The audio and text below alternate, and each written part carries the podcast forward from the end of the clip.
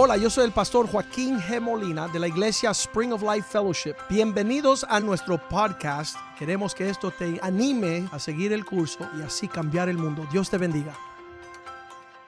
Padre, te damos gracias esta mañana por estar en tu casa. Te damos gracias que tú has uh, edificado una iglesia donde las puertas del infierno no va a prevalecer contra ella, Señor. Un pueblo especial, peculiar, comprado por la sangre de Cristo, sacado de las tinieblas y um, tú nos has traído a tu luz maravillosa, Señor. Pedimos que como tu pueblo tengamos un oído para escuchar tu palabra, que tu espíritu nos dé convicción a lo que dice tu palabra y que nosotros podamos gobernar nuestras vidas y guiar nuestros pasos por lo que dice tu palabra, porque sabemos que los cielos y la tierra pasarán, tu palabra permanece para siempre. Que tu palabra sea una buena semilla sembrada en un buen corazón, que dé un buen fruto, Dios, una cosecha que te glorifique a ti. Que al final de nuestros días podemos decir, tú has sido fiel, tú has sido bueno, Señor. Gracias por tu palabra que, uh, que en este día nos dé un buen fruto, Señor. Que sea como una espada de doble filo que penetre, Señor, y divide entre el alma y el espíritu y nos dé convicción de justicia, Señor, de pecado, Señor. Que podamos entender la rectitud de lo que tú mandas en tu palabra. Bendice y prospera tu palabra en nuestras vidas y pedimos, Señor, que nosotros seamos luz de la tierra, sal de la tierra, Señor. Seamos la diferencia en estos últimos días. Bendice y prospera tu palabra, te lo pedimos en el nombre de Jesús. Amén y amén. Cuando comenzamos a leer el Evangelio de Lucas, uh, saben que son cuatro evangelios, evangelios que es el Mateo, es Marcos, es Lucas, es Juan. Son cuatro de los evangelios que comienzan el Nuevo Testamento, pero yo quiero que escuchen las palabras que escribe en el Evangelio de Lucas, capítulo 1, versículo 1, porque él desarrolla unas, unas frases con la explicación del por qué él escribe el Evangelio. Uh, el acontecimiento de la vida de Jesús como él lo dispone. Uh, personas dicen que Lucas era bien detallista porque era médico de profesión. Él, no pasaba por alto las cosas, él no se iba en sentimientos, él era más bien analítico. Y, si, eres, si eres científico, léete el Evangelio según Lucas, porque te va a hablar según tu lenguaje. Uh, mi papá es médico, nunca yo le entendí uh, su letra, ¿no? Pues, uh, escriben bien raro. Anyways, la cuestión es que son bien analíticos, tienen un ojo diagnóstico. Y así él empieza a escribir su carta diciendo el por qué él la escribe. Los otros no dijeron estas palabras, pero mira cómo Lucas escribe diciendo, puesto que ya muchos han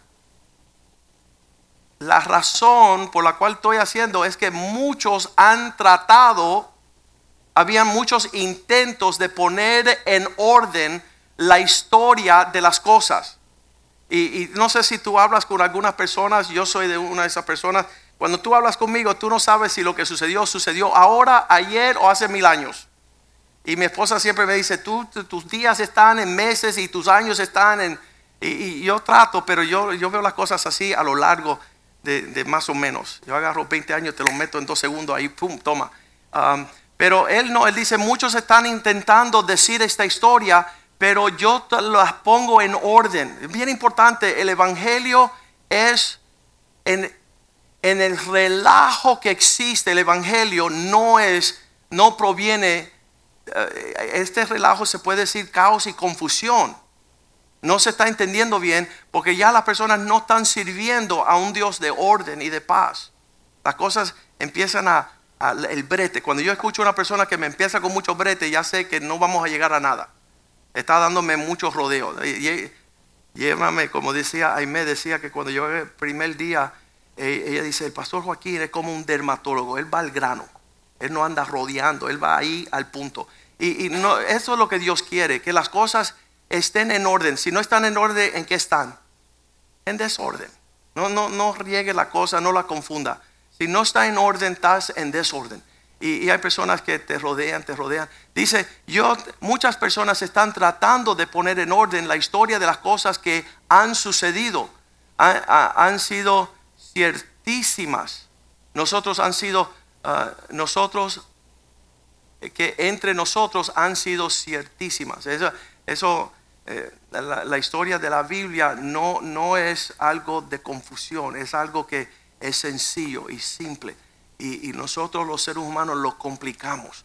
Ah, allá cuando fuimos a Cuba, en, en todas las provincias decíamos, Joaquín, ¿y de qué denominación son ustedes? Y yo decía, no te entiendo. Dice, no, no, pero, pero así, bautista, católico, metodista, ¿qué son ustedes? Yo decía, no te entiendo. Porque cuando lleguemos a ese, ese es el relajo que los seres humanos han formado.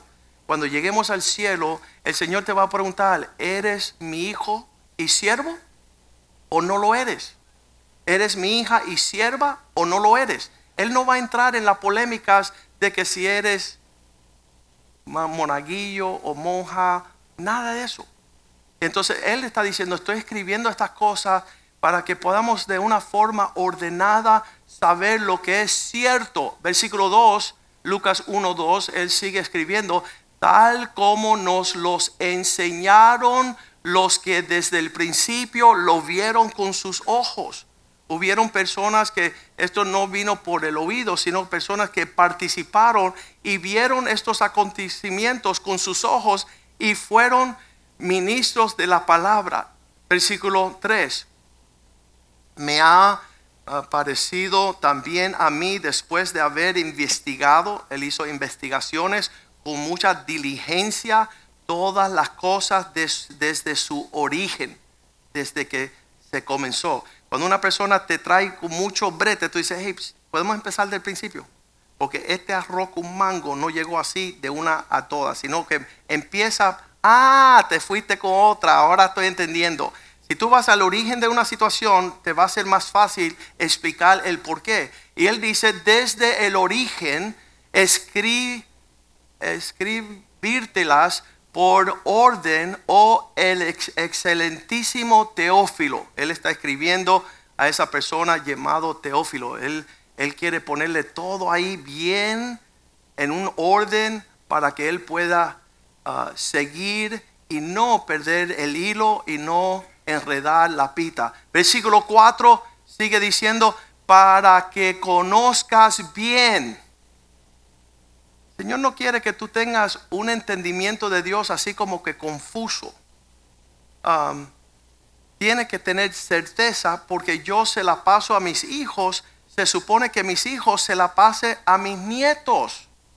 Pero qué triste aquel que no le supo pasar a sus hijos va a sufrir un montón porque sus nietos no tendrán ningún semblante. Yo, creo que eso debe ser bien dañino y doloroso que tus hijos que fueron llamados a andar en bendición, ahora ellos se descuidan de estas cosas que los fueron entregadas y ahora tus nietos andan torcidos y dañados por no tener un hilo donde se le puede pasar de generación en generación. ¿Responsabilidad de quién? De los padres. Para que conozca bien la verdad de las cosas en las cuales has sido instruido. Pero mira lo que dice bien tremendo, versículo 5, dice, ese, ese era el versículo 4. Sí, para que sepas, vamos al 4, para que las conozcas bien. En inglés te dice, para que las conozca con certeza. Esa es la traducción en inglés. Para que esto no sea yo, yo creo, bueno, me dijeron, pues yo, pienso, no, no, no, o, es o no es. O, lo sabes y está establecido, um, o, se deja la confusión y otro tiene que traer el invento. Ahora, cuando las cosas de la Biblia te hablan de que la instrucción es para poner las cosas en orden, para investigarlas, para que existan en una certeza. Mira lo que dice 1 Timoteo 6, 17. Eh, esto es una parte de la Biblia que te dice, hay certezas en ciertas cosas, puedes confiar, puedes saber que son así. Y después Pablo le escribe a Timoteo, dice, dile a los ricos de este siglo, manda que no sean altivos, ni pongan su esperanza en las riquezas, las cuales son inciertas. E- Es una lección ah, que creo que, que toda, por lo menos los cubanos, mis padres en Cuba eran, eh, tenían una buena posición, tenían buena, buena ah, carreras y en un día tuvieron que venir aquí. Mi papá, que es neurocirujano, tuvo que ir a buscar un trabajo pelar cama- camarones en el muelle de aquí de la ciudad. De, abrir el, el, el- el- hueso aquí del, del cerebro, abrir y ver tumores, ahora pelar camarones. Un oficio tan sencillo. Porque en un segundo Dios cambia los asuntos. Y- y solo tienes que vivir un poquito para que te des cuenta de esa realidad. Que, un día estás favorecido y el próximo día, dice la palabra, eh, si pones tu confianza en las riquezas, las cuales son inciertas, dice que no pongas tu esperanza allí, sino en Dios. Tú debes de confiar que tu po- porvenir, tu bienestar viene del cuidado que Dios tiene de ti. Esta semana un hombre se me acercó y él dice, ¿tú has visto las noticias? Y yo trato de no ver tantas. Dice, la comida se va a acabar sobre la faz de la tierra. Y le digo, no me sorprende porque en la Biblia hay un acontecimiento que hubo una gran hambre y las personas comían las, ¿cómo le dicen? El estiércol de palomas. Y yo decía, wow, eso sí es que no hay comida. Cuando están comprando y vendiendo el estiércol de palomas. Oye, tienes cinco libras de la palomita. Y estás limpiando la jaula de, para alimentarte como cereal en la mañana. Y así lo dice la Biblia. El tiempo llegó tan feroz, la hambre sobre la faz de la tierra, que las personas compraban y vendían estiércol de palomas. Y entonces yo le dije eso, ¿no? Yo le decía, bueno, no me extraña porque en la Biblia hubieron hambre sobre la faz de la tierra donde el escasez era horrendo y um, por eso yo no voy en busca de las cosas. Dice, no ponga tu cercanía en las cosas que son inciertas, sino en Dios que es cierto. Y dice, yo nunca te dejaré, no te desampararé. Cuando estás bien con Dios, tendrá, tendrá la provisión de todas las cosas. ¿Por qué? Porque dice, pon tu certeza en Dios, el Dios vivo, que nos da, digan conmigo, todas las cosas en abundancia para que las disfrutemos. Entonces, es- esto es lindo porque estoy viendo que muchos de mis amigos que son pastores, sus hijos se crían y dice uno de ellos, uno de los hijos de pastor, un poquito mayor que yo, yo voy a cumplir 55, él tiene 70. Y él fue el hijo de uno de los pastores reconocidos a nivel mundialmente. Y su hijo hoy dice así, no creo en la Biblia, no creo en Dios. Y para mí la incertidumbre es más confiable que la certeza. Eso es un, eso es un daño que le hicieron. Que él no confíe en Dios. Aquí no está diciendo pon tu confianza en Dios. ¿Por qué? Porque de él proviene todas las cosas, no ligero, sino a una medida abundancia. Y cuando tú dices estas palabras abundancia, tú dices, Dios te da más de lo que tú necesitas para que tú seas generoso. No para que tú acumules. um, y, ese secreto de, de la Biblia donde Dios nos está enseñando cómo proceder para que lo disfrutemos. Versículo 18 dice estas palabras. Sigue diciendo que hagan el bien. Díganle que no sean arrogantes para poner su confianza en sus riquezas que son inciertas, pero en Dios que es fiel para darnos todas las cosas para disfrutar en abundancia, que hagan el bien, que sean ricos en buenas obras. ¿Qué significa dadivosos y generosos? Y, y le doy gracias a Dios por esta enseñanza, que mientras más que tengo, no es más que acumulo, sino más que doy. Y eso ha sido una bendición, poder ser una fuente de provisión al necesitado. ¿Por qué? Porque Dios es suficiente en su abundancia. Y el secreto que mientras más yo soy generoso y dadivoso, más Dios me puede confiar. Eh, tengo eh, nuestro amigo que estudió con nosotros desde jovencito, llegó a ser uno de los hombres, es hoy día uno de los hombres más ricos de todo el estado y, realmente um, es, es una problemática que Dios aumente tu prosperidad y tú sigas con una mente mezquina que, que tú todavía te encierra en que, que no has podido ver que la expresión de la, de la muchedumbre es la bendición. En el, el versículo 19 terminamos con esta porción. Dice, atesorando para sí buen fundamento para lo porvenir. Cuando tú estás siendo generoso y dadivoso, todo lo que tú siembras vas a cosechar. Y, va a haber un gran retorno de ese ciclo generoso um, dice que echen mano de la vida eterna. Un- Una de las cosas que me atierra a mí y toda la vida, he tenido la posibilidad de, obtener gran provisión, pero yo decía, ¿qué sucede el día que, que la bendición mía llegue a tomar el lugar del Dios que me bendijo? Y, he sido temeroso de eso. He tenido ofertas muy grandes de alcance, de prosperidad enorme, pero siempre he buscado que Dios sea mi confianza. Que, Dios sea el que... Yo, digo la historia de los cinco hombres multimillonarios que pasaron por aquí desde que, antes de que comenzara la iglesia, me decían, Joaquín, vemos que tú tienes un don especial, vemos que tú eres un siervo, vemos que tú tienes un llamado, queremos ayudarte económicamente a comenzar una iglesia. Y yo siempre decía, sí, se refería un edificio grande, muchas sillas, muchas personas, pero Dios no llegaría.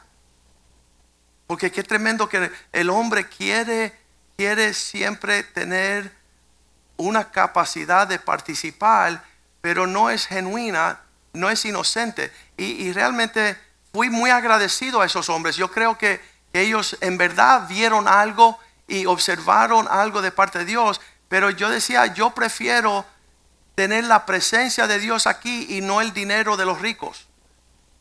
Y cuando Dios nos llamó a comenzar la iglesia hace 24 años, no había ni una mosca. No había un hombre, no había una silla, no había un edificio. ¿Sabe quién estaba? Dios. Dios estaba presente. ¿Y sabes quién no se ha ido? Dios. Y Dios está hasta el día de hoy. Y tenemos una paz tremenda. Nosotros dormimos súper bien porque nuestra confianza no es el que da ni cuánto tenemos. Nuestra confianza sigue siendo el Dios que nunca nos ha dejado. Y qué lindo es tener esa confianza y dormir bien. Y si la persona supiera qué es lo que es la economía y el presupuesto de todos los meses, oye, mira a ver si acumula una junta de ricos que no, eso es la mano de carne. Pero Dios nos sostiene de una forma milagrosa, mira, maravillosa y, realmente en un nivel abundante. La- las personas conocen nuestro ministerio mundialmente como una iglesia bendecida, generosa, una iglesia que no, no estamos mirando el acumular fortuna, sino queremos agradar a aquel que nos llamó. Y eso es lo que Pablo está tratando de decirle a Timoteo. En lo que Lucas está diciendo, escribo estas cosas para ponerla en orden, para que sepa lo que es cierto. Y después Pablo dice, dile a las personas que no pongan su corazón en lo incierto. Y yo he visto el resultado de confiar en cosas que hoy están y mañana no están. Entonces, comenzando en este primer individuo que le decimos el chulo, porque es una palabra vulgar, habla de la persona que vive en base del dinero que va a recibir, es puesto a vender las mujeres para él alcanzar provecho. Es, es, es la renumeración de cosas ah, injustas. Tú estás recibiendo una moneda en base de cobrar algo para tu ganancia. Me acuerdo cuando llegamos con Jorge Caracol a nuestro viaje a Cuba, eh, habíamos hecho nuestra primer uh, vuelta a ver cómo íbamos a cubrir la isla y era el tiempo de cenar y, un taxi nos llevó. eh, yo le dije, mira, llévanos a un lugar bueno para comer y, nos llevó a un lugar ahí en La Habana. y entrando al parqueo de, de- ese restaurante, se acercó un señor y él metió su cabeza en el taxi y dijo, caballeros, bienvenidos, este lugar es fabuloso y cuando terminen de comer una comida rica, tengo unas chicas aquí más ricas para que coman. Y yo dije, ah, te estaba buscando yo a ti. Y él dice, sí, ¿cómo? Tengo un librito para ti, porque los hombres no venden mujeres. Y ese hombre hizo así para atrás. Y le digo, no, no, no, ven acá. Y le agarré la camisa. Tú no te me escapas. ¿Sabe qué? Y le doy el testimonio y le doy el libro. Y el taxista se quedó así como diciendo, wow, nunca he visto nada así. Y yo dije, tú también eres un malvado. ¿Cuántas veces no habías pasado tú por aquí y paraste el carrito a tu conveniencia para que el otro necio hablara con los turistas? Y dice, no, yo estoy bien con mi esposa. No, hace rato tú tenías que haberle dicho a él lo que yo le dije. Y toma un librito para ti también. Estamos sentados en el restaurante, yo y Caracol solos. Y llega ese individuo de allá atrás y le digo, Caracol, prepárate que aquí viene el swing. Este tipo se va a dar cuenta que le dijimos que es mariquita y ahora se va a venir a reclamar. Y él sale así, boom, y nosotros listos para lo que sea, para que las sillas volaran. Y este hombre dice, ¿le puedo molestar? Y yo, sí, ¿qué pasó? Y le dice, nunca nadie me ha hablado como usted me habló. Y yo necesito otro librito porque quiero llevárselo a mi hijo. Y yo dije, wow, nos libramos de una. Aquí está el otro librito, toma. Pero qué tremendo. Y, nos encontramos varias veces con él a lo largo del viaje. Dios seguía poniendo, se llama Alexis, no sé por dónde anda. Espero que esté caminando varonilmente. Pero estaba chuleando, estaba, estaba utilizando esas mujeres para sacar ganancia. Y les voy a decir algo, hay un gran número de hombres que su corazón no está correcto con Dios y quieren ser provecho. En el libro de Números capítulo 22, en el Viejo Testamento, vemos el nombre de uno de estos chulos que se llama Balaam. Y la historia en el capítulo 22, usted lo lee después en su casa, pero básicamente él se le acercó el rey de los moabitas dice, tengo dinero para ti, para que maldiga al pueblo de Israel. Ahí en Números 22, cuando él le dice estas cosas, tengo dinero para él, en vez del profeta ah, responderle lo que Dios le respondió, porque cuando Balaam regresa al Señor y le dice, mira, ah, tengo un negocio tremendo ahí, puedo maldecir a Israel porque me van a dar un buen dinero. Entonces, ah, capítulo 7, números 22, 7, fueron los ancianos de Moab del rey de los moabitas. Y ellos llevaron dineros de adivinación en su mano, llevaron un precio y llegaron a Balaam y le dieron las palabras de Balac, el rey de los moabitas, Balac. Y dice, ¿sabes qué? Maldice al pueblo de Israel. E- empieza a ut- utilizar tu ganancia para maldecir a este pueblo.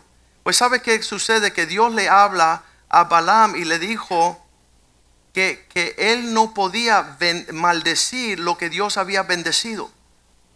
Y, y eso también nos lleva a entender,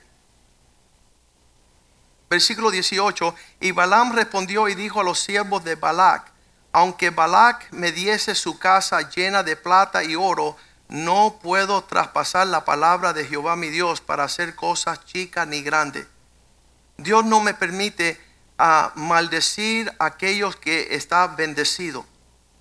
Pues en toda la polémica que este hombre toma el precio de unas maldiciones, Dios le dice, nadie va a poder interponerse para maldecir.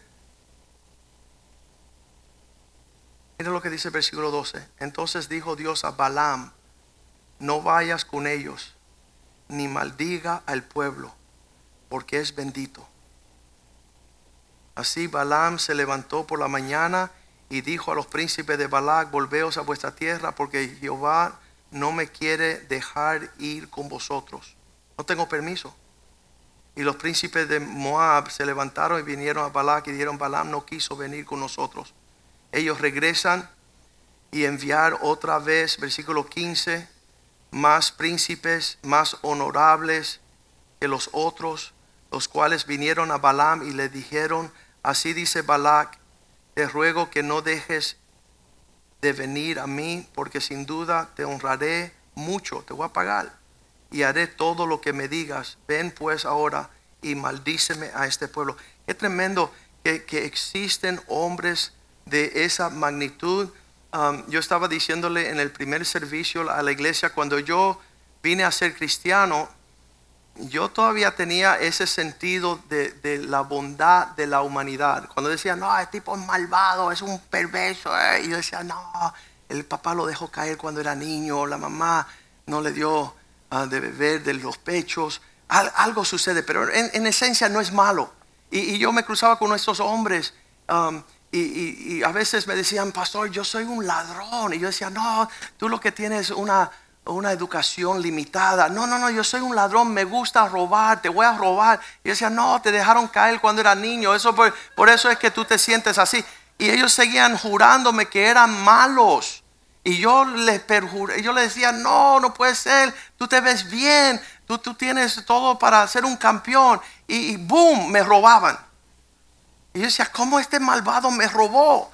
Y yo lo, y lo llamaba y decía, ven acá, ¿por qué tú fuiste malos cuando yo fui bueno? Y ellos me dicen, te dije que yo era ladrón y que te iba a robar. Y te robé. Nunca he cambiado quién soy yo.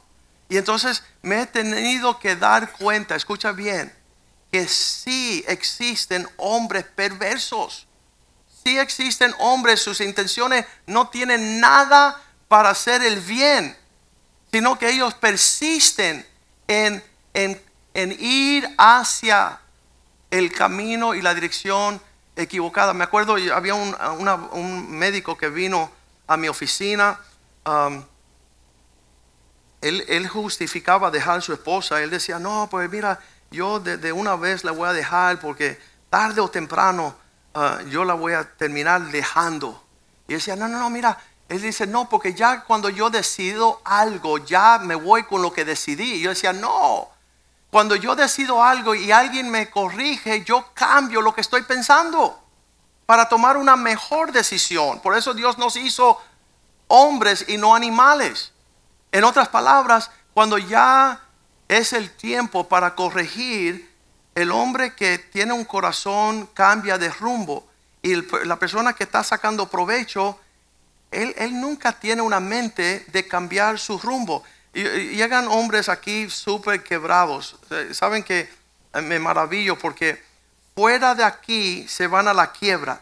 Cuando vienen al Señor y empiezan a hacer todo lo que Dios manda que hagan, empiezan a subir y se hacen de bien y, y prosperan. Um, y yo les tengo un reto y un desafío con ellos. Yo les dije, vete que tú estás en cero. Sí, yo estoy en cero. Pídele a Dios un millón de dólares. Y cuando Él te lo da, vive bien con lo que tú le pediste. Pero cuando Dios te da dos millones, dale de regreso el millón a Dios. Porque ya tú tienes lo que tú necesitas. Ahora empieza a ayudar a Dios con adelantar la obra que te sacó a ti del hoyo. Y si Dios te da cuatro millones, quédate con dos millones, pero dale dos millones a Dios. No busque esconder tu prosperidad. Y todos los pobres juran decir, "Esa- yo me voy con esa, pastor, yo quiero ese, ese trato. Si Dios me da un millón, cuando Él me da el segundo millón, le pertenece a Él. ¿Sabes qué? El corazón del hombre está torcido. Eh, aún en su prosperidad, nunca, y, y yo soy parte de esos hombres, yo le digo a la persona, el testimonio mío, por 15 años yo le pedí cosas a Dios. Dios, dame esto, dame una esposa, dame hijos, dame mi carrera, dame un carrito, dame una casa, dame mi oficina, dame, dame, dame, dame, dame. Pasaron 15 años y todo, yo le pedí aún la salvación de Carlos Estrada. Yo decía, Señor, falta una oración que no contestaste, la salvación de este amigo. Y Dios, ¡pum!, me lo dio. Y después, escucha eso, gloria a Dios, pero escucha esto. Dios me dice, ¿cuándo tú me vas a preguntar a mí lo que yo quiero? dame, dame, dame, dame, dame, dame. Y oye, nunca, ¿sabes lo que pasó el día que, que él me dijo eso? Ya habían pasado 15 años. Y yo, yo le digo, Dios, ah, ¿qué quieres tú? Ah, ah, ¿Cómo dicen? ¿Acaso? ¿Qué quieres tú? Ya que tú me diste todo, ¿qué quieres tú? Tengo mi hijo, tengo mi casa, tengo mi matrimonio, tengo todo. ¿Qué quieres tú? Y ahí me dice, quiero que cambies el mundo. Y dije, amén. Amén. ¿Por qué? Porque ahora es lo que quiere Él. Ya no se trata de mí porque Él ya todos mis sueños me los sirvió.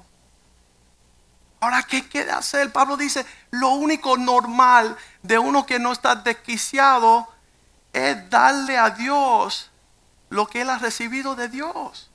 No olvidarse de Dios. No decir, bueno, es que yo soy el bárbaro. Yo soy el... No, tú eres polvo. Dios le ha placido entregarte los deseos de tu corazón. Y entonces está Balam ahí y Balaam tiene una controversia horrible. Usted léalo después y léalo despacito y léalo bien. Que Dios quería bendecirlo, él se monta en la mula. Dios le dice, no tenga que ver con estas personas que están cogiendo en contra de mi pueblo. Tú tienes toda la de perder cuando tú vas en contra del pueblo de Dios. Tú tienes toda la de perder. ¿Por qué? Porque Él dio su Hijo a morir en la cruz por su pueblo. ¿Qué tú le vas a decir a Dios? Que Él ya no sabe. Entonces Balaam trata de montarse en su mula y empieza a correr y Dios le saca un ángel con una espada y lo va, le va a arrancar la cabeza por el cuello. Y, el, la mula ve esto y empieza a, a desviarse Balaam empieza a darle un canto de palos a esa mula hasta que la mula tiene que abrir la boca y decir, oye, idiota, ¿no te has dado cuenta que yo lo que estoy es a tu favor y no en contra? Que te, yo veo este ángel y ahí Dios causó que los ángeles, los ojos de Balaam abriera y él vio ese ángel con esa espada y la mula le dice, cuando yo te ha hecho algo para mal? Yo he sido sierva fiel a tu persona todo el tiempo y tú ahora me quieres matar, porque él le amenazó hasta de matar. Y, muchas veces estamos peleando contra Dios. Qué torpes somos. Y hoy día yo me encuentro como la mula hablándote a ti. Y él conversando con la mula. Yo te dije que cogiera bien, pero tú no. El tipo estaba mal. Allá vemos también que esto pasó del Viejo Testamento al Nuevo Testamento, en Hechos capítulo 8, donde hay un individuo llamado Simón el mago. Él tiene una experiencia con Dios en el versículo 9. Dice que cierto hombre llamado Simón. Yo, yo me erizo cuando yo veo que la Biblia, porque el libro de Hechos es el, el único libro que todavía no ha terminado. Ahí está el nombre tuyo también. Ahí está. Hubo un hombre cierto que llegó de Cuba llamado Alario, Alirio. Y ahí está el cuento tuyo. Y las nietas le hablaban y, y todo está escrito ahí. Y un día vamos a leer, igual que leemos de la vida de este hombre llamado Simón, que antes era un mago, tipo era un brujo. En aquella ciudad había engañado a toda la gente en Samaria, haciéndose, escúchame, se hacía pasar por un hombre importante. ¿Conoces a alguien así? Que todo es un aguaje, es un desastre, pero el don caballero, no. Dios sabe. Y en la historia de este hombre dice que él tuvo una experiencia, versículo 10, que dice que, que todos los que venían ante él oían atentamente todo, desde el más grande, desde el más pequeño al más grande, diciendo, este es el gran poder de Dios. Mira cómo Dios está a favor de este hombre y todo era un engaño. Versículo 11, tuvo una experiencia con Dios y le estaban atentos porque con sus artes magias le había engañado mucho tiempo. Eso nosotros los cubanos le decimos un aguaje. Tenía montado todo un frente que no era real. Detrás de las bambalinas había otra situación. Versículo 12 dice la palabra de Dios que ellos creyeron cuando Felipe vino anunciando el Evangelio del reino de Dios y del nombre de Jesucristo. Y se bautizaban los hombres y las mujeres, escuchaban el Evangelio y se movían en la dirección de Dios. Versículo 13 dice que Simón mismo también creyó y habiéndose bautizado estaba con eh, siempre siguiendo a Felipe y viendo las señales, grandes milagros que se hacían, estaba atónito, estaba impresionado por la obra de Dios. Versículo 14. Cuando llegaron los apóstoles y los vieron lo que la palabra de Dios estaba haciendo en Samaria, enviaron a Pedro y a Juan. Versículo 15. Y ellos llegaron y orar para que recibiesen el Espíritu Santo. Mandaron a Pedro y a Juan. Versículo 16. Sigue contando porque había caído, no había caído sobre, descendido sobre ninguno de ellos, sino que solamente habían sido bautizados en el nombre de Jesús. Estaban creciendo espiritualmente. Versículo 17. Entonces ellos imponían manos sobre ellos y recibían el Espíritu Santo. Versículo 14. 18, perdón. Y cuando Simón vio que a través de la imposición de manos de los apóstoles recibían el Espíritu Santo, él ofreció darle dinero. Empezó a mezclar las ganancias del dinero con la obra del Señor, diciendo estas palabras, el 19, deme de ese poder, para que yo, cualquiera a quien yo le imponga manos, pueda recibir el Espíritu Santo también. Y, qué tremendo el relato de esos dos, porque Pedro le empieza a decir, ¿sabes qué? Versículo 20, Pedro le dijo, tu dinero perezca contigo. ¿Por qué has pensado que Dios, su dádiva, se obtiene con dinero? Eh, le quiero que tú le digas algo a tu vecino ahorita mismo, yo se lo digo a todas las personas que yo pueda, Dios no necesita tu dinero. Eso es un shock. Dios no necesita tu dinero. ¿Por qué? Porque Él es el dueño del oro y de la plata. Dios, la provisión y la fuente que Dios tiene de provisión todavía no la hemos conocido. Lo que Dios es capaz de hacer en su obra. Seguimos y leyendo. Eh, Pedro no solamente le dijo esto, le dijo estas palabras, versículo 21 perezca tú y tu dinero. No tienes, tú no vas a participar en estos asuntos porque tu corazón está dañado. Tu corazón no está recto delante de ti. Yo les quiero confesar algo. Tengo la multitud de familiares que la única razón por la cual no pisan la iglesia es porque piensan que la iglesia le va a desear y quitar el dinero. Y no saben que no hay dinero en el mundo que da la paz que Dios nos da, que da la bendición de nuestros hijos, de nuestros matrimonios. El mundo, mira, yo siempre se lo digo a Geraldo y, es, materia de conversación. Um, Mark Anthony puede tener millones de dólares, pero no tiene un matrimonio como el que tiene Geraldo. Quisiera él en sus sueños de mil años tener un matrimonio donde hay paz en el hogar. Él puede desear tener una familia y no la puede tener. ¿Cuánto vale eso? Tener la paz en el hogar, tener la honra de una esposa.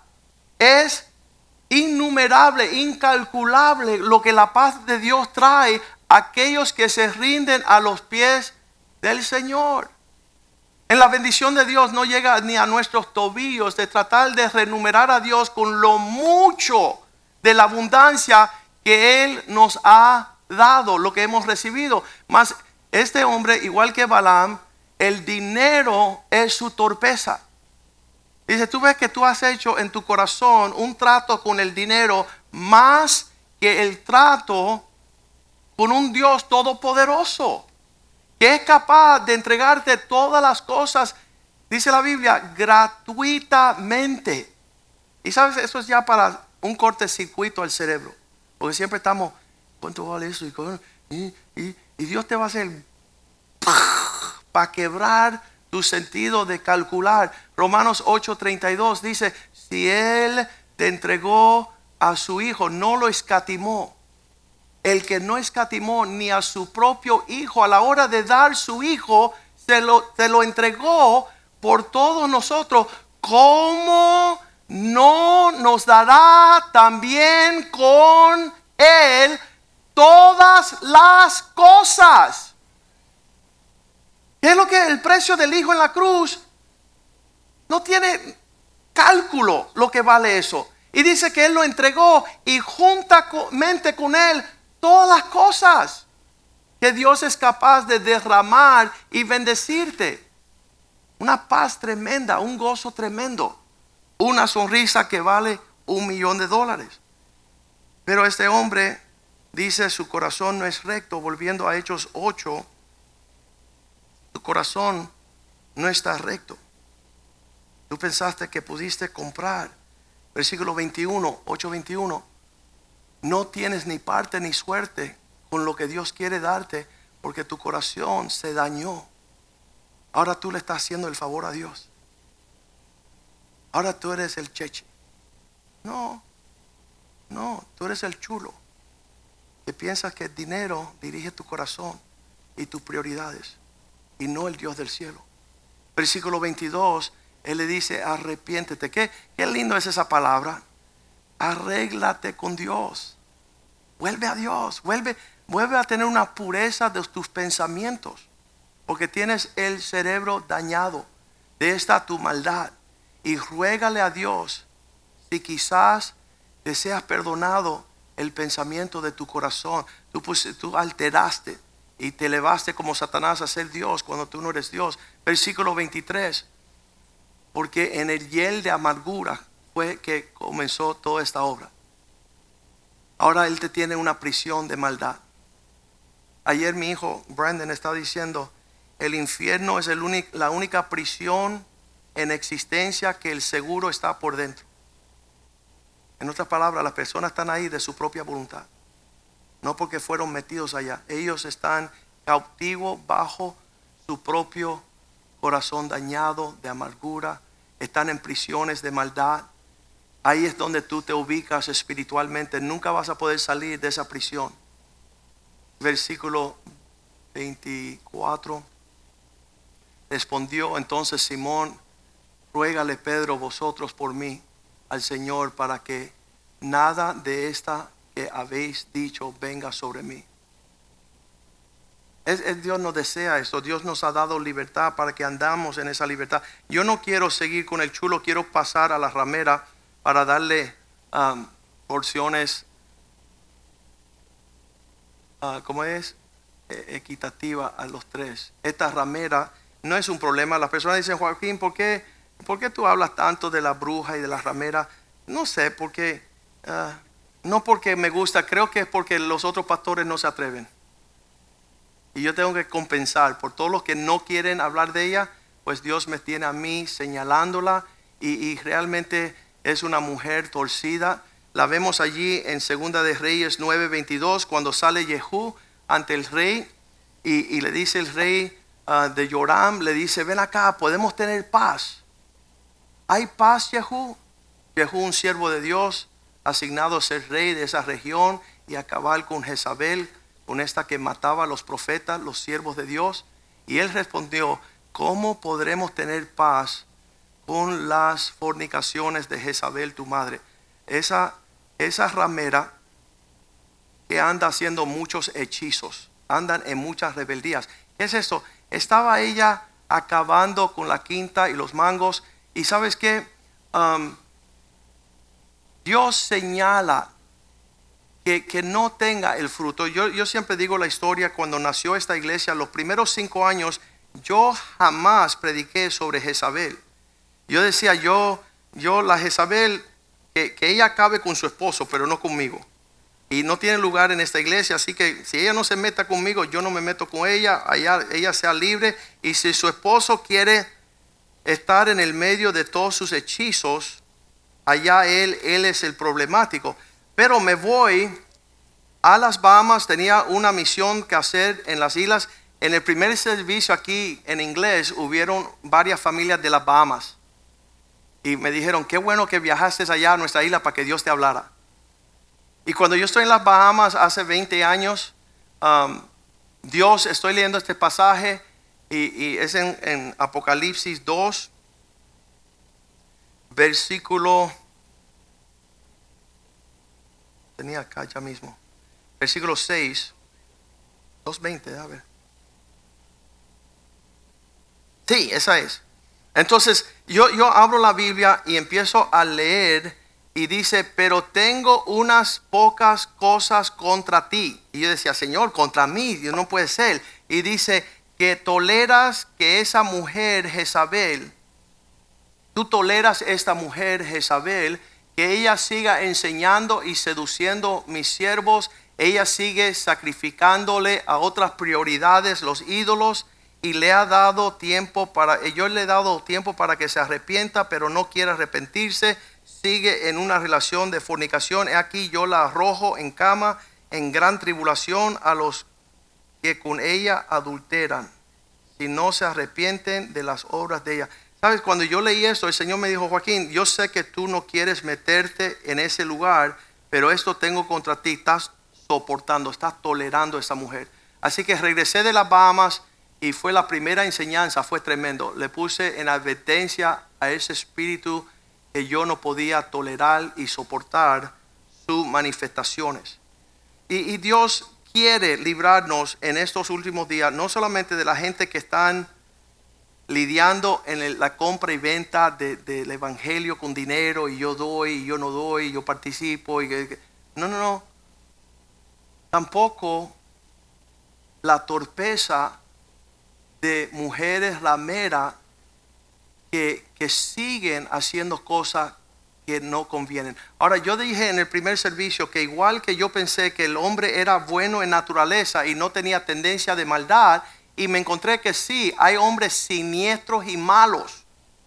De la igual manera, cuando yo iba a aconsejar a una de las hermanas en la, aquí atrás en la oficina con mi esposa, yo le hablaba como que muy soft. Yo le decía, bueno, tú sabes, no tuviste papá, eh, eres una huérfana, no te entendieron. Y vete, no, es una malvada. Y yo, cálmate, mi mujer. Mi esposa no le perdonaba nada a ninguna mujer. Y yo no me daba cuenta que ella tenía razón. Era como cuando fuimos a Nicaragua, eh, en uno de los viajes que fuimos a Nicaragua por primera vez, en los primeritos viajes, nos sentamos a almorzar con el pastor Mediero, estaba Fernanda, estaba una señora que se había acercado amiga de Fernanda, y, me dice el pastor Mediero, es una bruja. Me dieron, cálmate, no es tanto así. Y entonces ella dice, ¿qué dice? Él dice que quizás en tu niñez te llevaron a un bebé y te hicieron brujería. Y dice, me dieron, yo no dije eso. Yo dije que es una bruja. Y entonces yo dije, no, lo que él está tratando de decir es que tu tío es babalao y quizás te metió allí. Yo, yo estaba suavizando la cosa para no darle tan de, de, centro, ¿no? Y, y, él dice, yo no dije eso, ella es una bruja, dijo Mediero. Y ya yo decía, bueno, tú eres una bruja. y ella dijo, sí, yo soy la que le leo las cartas de tarot a todas las familias de la, de la ciudad del viejo. Y entonces eres, bruja, eres bruja. Definitivamente eres una bruja. Y ahí se pudo arrepentir y orar por ella y, llevarla a los pies de Cristo. Y eso es algo que las personas no entienden. Y tenemos señal de eso en Mateo capítulo 1, versículo 5, que dice que allí hubo una mujer en Jericó llamado Raab. Y ella se conocía en Jericó como la ramera de la ciudad, pero la Biblia dice en Hebreos 12, 31, 11, 31, Hebreos 11, 31, que la fe de Raab, la ramera, por la fe, ella, la ramera, no pereció juntamente con los desobedientes. ¿Qué significa? Cruzó de bando.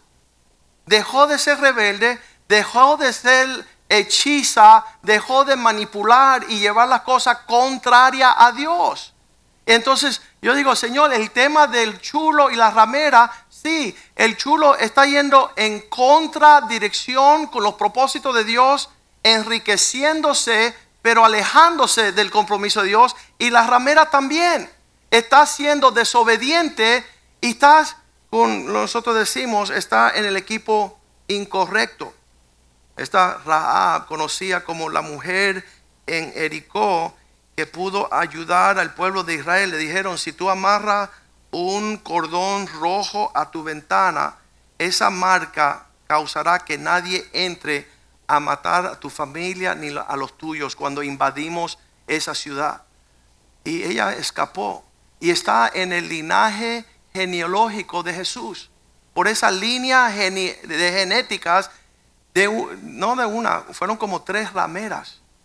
Que vino Jesús a través de los vientres de estas mujeres en la línea del Mesías. ¿Por qué? Porque Dios es capaz de sanar. Dios es capaz de arreglar estas cosas torcidas. Me acuerdo cuando Aimé Nubiola llegó aquí por primera vez y escuchó la palabra bruja. Y eso fue un espectáculo. Y ella se subió aquí a la tarima y dijo, pastor, yo no quiero ser esa mujer rebelde. Yo no quiero identificarme con la forma de ella de actuar. ¿Y sabes qué? Fue librada. Fue librada y tiene paz. Pero hubo otra muchacha que dice, no, resulta que Joaquín siga diciendo bruja, porque cada vez que él dice bruja, yo sé que él está hablando de mí. Y yo dije, acá, si yo estoy aquí parado hablando, alguien me dice, porque los unicornios, a mí no me molesta, ¿por qué? Porque no soy unicornio. Pero si tú tienes una polémica contra la bruja, con el espíritu Jezabel, todas las características de una persona a la cual Dios va a juzgar. Dios es el, que, el último que tiene. Yo sé que a mí me van a crucificar, pero Dios es el que finalmente no se queda sin testimonio. De hecho, esta, este título de esta predicación fue que estuve en Puerto Rico y yo me topé con un jugador de fútbol profesional. Y en la piscina él se estaba metiendo con unas rameras. Y yo fui y le hablé y le llamé la atención. Y le dije, ¿sabes qué? Te van a llevar para el infierno. Y va a venir alguien aquí te va a poner dos tiros en la cabeza porque tú eres un necio. ¿Y sabes lo que él dijo? Perdóname, pastor, pero yo soy de la tierra de los chulos y las prostitutas y los locos. Y de ahí que sale el título este. Porque desafortunadamente en nuestra generación ese es el mundo en que están viviendo nuestros hijos. Ellos no conocen una dama una doncella que se está esperando para su esposo, que quiere respetarlo y honrarlo a él, y quiere ser la mujer virtuosa en casa. Ellos no conocen que Dios lo dio todo por nosotros, que, vamos a estar negociando con Dios. Somos polvo. En un segundo desaparecemos y ¿qué vamos a hacer? La incertidumbre de pensar que aumentamos dos kilos más, dos kilos menos. Todo es un engaño. Y finalmente ya vamos a Juan 8, donde hay una ramera que cogen pecando y, tal, la traen a Jesús y la pone a sus pies. En, en Juan 8, versículo 3, él estaba hablando y llegaron los religiosos, los fariseos, y dice que trajeron trajeron una mujer sorprendida en el adulterio y la, la poniéndola en medio Versículo 4 dijeron Jesús, esta mujer fue atrapada y sorprendida en el acto mismo del adulterio. Y la ley, versículo 5 de Moisés dice que la apedriemos. Tú pues, ¿qué dice? Y entonces ellos, versículo 6, estaban tratando de tentarlo para poner acusaciones contra él. Pero Jesús se inclinó hacia el suelo, escribiendo en la tierra con el dedo. Y él empezó, ellos demandaban, versículo 7, una respuesta, inclinándose de nuevo hacia el suelo. Versículo 7, digo 9, y como insistieron en preguntarle, versículo, vamos al 8. Inclinándose de nuevo, versículo 7, por favor. Como insistieron en preguntarle, se enderezó y les dijo, el que de vosotros esté sin pecado, sea el primero que arroje la piedra contra ella. Versículo 8. Él se inclinó de nuevo al suelo y siguió escribiendo en la tierra, versículo 9. Pero ellos al oír esta respuesta, acusados por su conciencia, salieron uno, comenzado desde el más viejo hasta el postrero, y quedó solo Jesús con la mujer que estaba en su medio. Versículo 10. Enderezándose, Jesús había dicho, nadie, y no viendo a nadie sino a la mujer, dijo, mujer, ¿dónde están los que te acusan? Ninguno te condenó. Versículo 11. Ella dijo, ninguno, Señor. Entonces Jesús le dijo, ni yo te condeno, vete y no peques más. E-, esa fue la vida de Jesús. Él, borraba, él limpiaba, él, él, él sacaba todo a la bendición. Y hay personas que están en la polémica, que te cogí, que mira lo que hiciste, mira lo que no hiciste, mira cuando lo hiciste.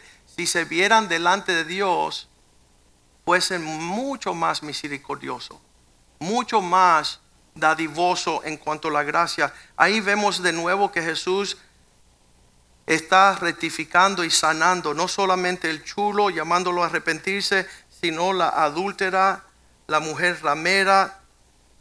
Rahab la pone en la lista de las que terminaron bien porque cambió de ser desobediente a ser obediente. Y qué lindo que nuestro Dios tiene ese parecer con nosotros.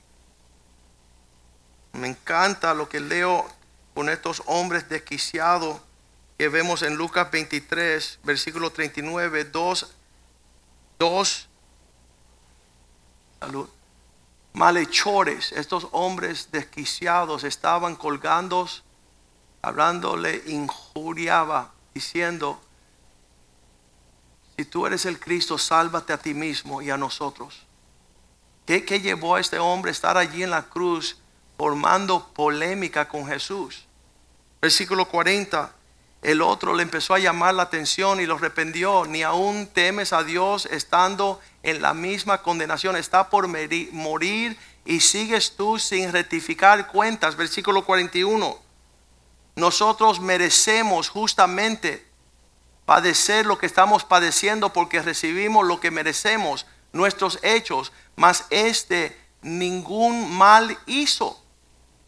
Ustedes conocen que hoy día nosotros no hemos fomentado todo el relajo que existe en el mundo, pero a nosotros nos están injuriendo.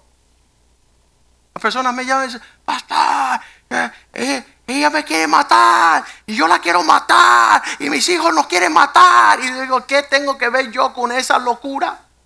Mátense. Acábense, porque como no quisieron entrar en el orden del Señor que sigan torcidamente. Porque Dios tiene un camino de paz y de gozo y de justicia y de prosperidad. Todo lo que Dios hace, eh, respiro una paz tremenda. Todavía estoy traumado desde mi niñez. La falta de paz en nuestro hogar. Y estoy traumado porque estoy en mi casa y hago así y digo, qué rico, qué sabroso. Mi hija ayer estábamos almorzando y mi hija dice, papá, nos traumaste en este sueño que estamos viviendo. Porque nunca hemos sido afectados con la falta de paz, la discusión, el argumento, el dime que te diré. Y muchas veces vengo a la iglesia y le digo a la persona, nosotros no andamos con personas como usted. Porque a ti te gusta estar endemoniado. Tu esposa le gusta ser una bruja y ustedes le encantan que sus hijos estén lejos de Dios. Que, que lo hagan. Yo no me he olvidado de dónde Dios me sacó. Por eso sigo aquí. Y, no me voy. No, no por ser pastor, sino que es una realidad. Y, y si uno se despreocupa al ratico uno se vuelve loco con la locura de los desquiciados. Porque que quieren hacer, no, el trauma que estoy viviendo porque soy el único mártir después de... No, tú eres el único que no escucha lo que Dios dice. Porque si tú haces lo que Dios dice, la misma paz que tengo yo, tú la tendrás. El mismo gozo. Cuando llegó Jules, el pastor Jules, recién casado, de dos hijitas, llegó con Claudia un pleito tremendo en casa y se acercó y dice, estoy perdiendo a mi esposa y mis hijos. Y yo le dije, porque estás fuera de la voluntad de Dios. Entra de nuevo a la voluntad de Dios para experimentar paz y gozo. Y así ha sido. Así ha sido. Están viviendo un sueño de la paz del Señor por su misericordia. Entonces allí en el libro de Judas vemos la lista de todas, nos dan todos los patrones de personas que salieron de Egipto, pero nunca entraron en la tierra prometida, perecieron en el desierto.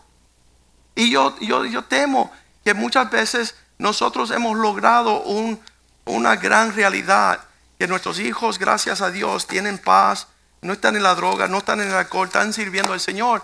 Pero ¿qué de mis nietos? ¿Qué de mis nietos? Y yo estoy seguro que si ellos no son hombres de Dios y mi hija no se guarda para ser una sierva de Dios, conozco muchas mujeres que en su juventud dijeron, bueno, Dios se demoró en traerme mi novia, así que me fui con un loco y terminó toda una locura. Yo digo, obvio, obvio que nosotros tenemos que saber, mira, la prédica de hoy es para que saber que hay personas, igual que hay personas que están moviéndose en la dirección de Dios y tienen toda su intención y no hay duda, por más torpe que sean, no se van a extraviar.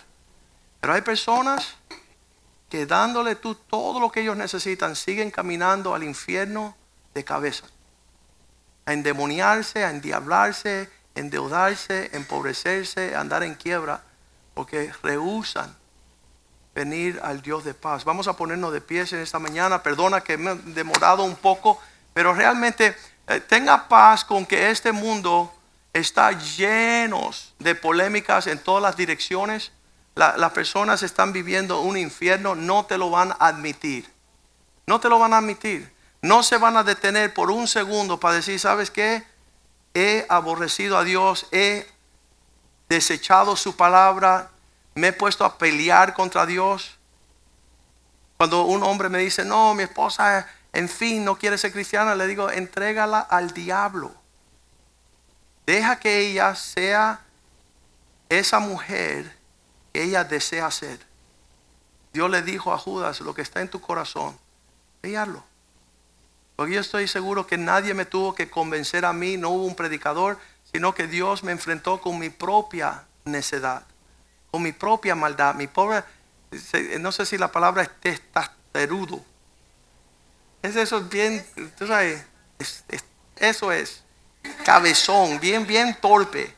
Y él tuvo que agarrar un bate y meterme batazos hasta que yo pudiera entrar en el camino. Y sabes qué, qué lindo que lo hizo. Eh, yo siempre cuento, lo tengo que decir. Cuando yo tenía 16 años, nosotros jugábamos baloncesto con los negritos en el barrio. Y si tú eras bien bueno como los negritos, tú caminabas así. Y tú tenías un brinquito. Y papi me quitó ese brinquito con un, un cocotazo limpio. Dijo, oye, deja de caminar así.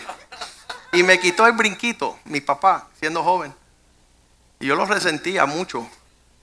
Pero entonces años después yo entraba a la corte del tribunal con los jueces y yo entraba tranquilito, sin el brinquito. Y decía, gracias a Dios por ese cocotazo que me dio el viejo. Ese tiempo que él trató en esa, en esa destreza de disciplinarme. Pues yo estaba viendo el concierto de Mark Anthony en España. Y él entró con el brinquito. Y yo decía, Dios, gracias por quitarme el brinquito. Porque sería, entonces Dios quiere linearnos a nosotros como sus hijos. Y no parecernos a este mundo.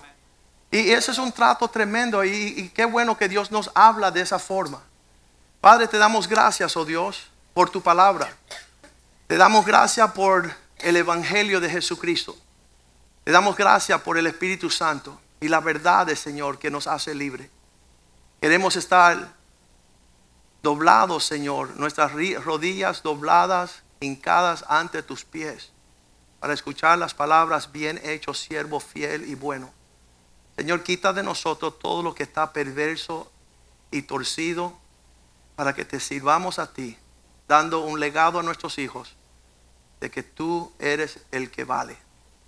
Todo buena dádiva y todo don perfecto viene de ti, Señor. Guarda nuestra entrada, nuestra salida, guarda nuestra salud. Gracias por nuestros matrimonios, nuestras familias, nuestras amistades. Gracias por la paz y la provisión que tú nos otorgas. Y Señor, que nunca entremos en la mentalidad de un chulo que estamos jugando con prioridades de dinero en direcciones opuestas a tu propósito. Que nunca seamos rameras, oh Dios, conocidas por nuestra rebeldía y nuestros caminos torcidos, Señor. Que no vendamos, Señor, lo precioso por adquirir cosas que no aprovechan. Señor, líbranos de los desquiciados, de los locos, Señor. La torpeza de tener que conversar con las personas que son insensatas e insanas, Señor, de mente. Queremos, Señor, decir sí y amén a tu voluntad. Queremos escuchar lo que el Espíritu le dice a la iglesia y escuchar el latido de tu corazón, Señor. Gracias por la abundancia de todas las cosas, Señor, que podamos ser fiel a ofrecerte lo mejor de nuestras vidas, Señor, y así ser luz en nuestra generación. Bendice las familias, prospéralas, Señor, que no falte nada en ninguna mesa, en ninguna casa, en ninguna provisión, Señor. Que tu paz more allí en perfecta armonía, Señor. Glorifícate en esto. Te lo pedimos en el nombre de Jesús. Y el pueblo de Dios dice, amén, amén amén.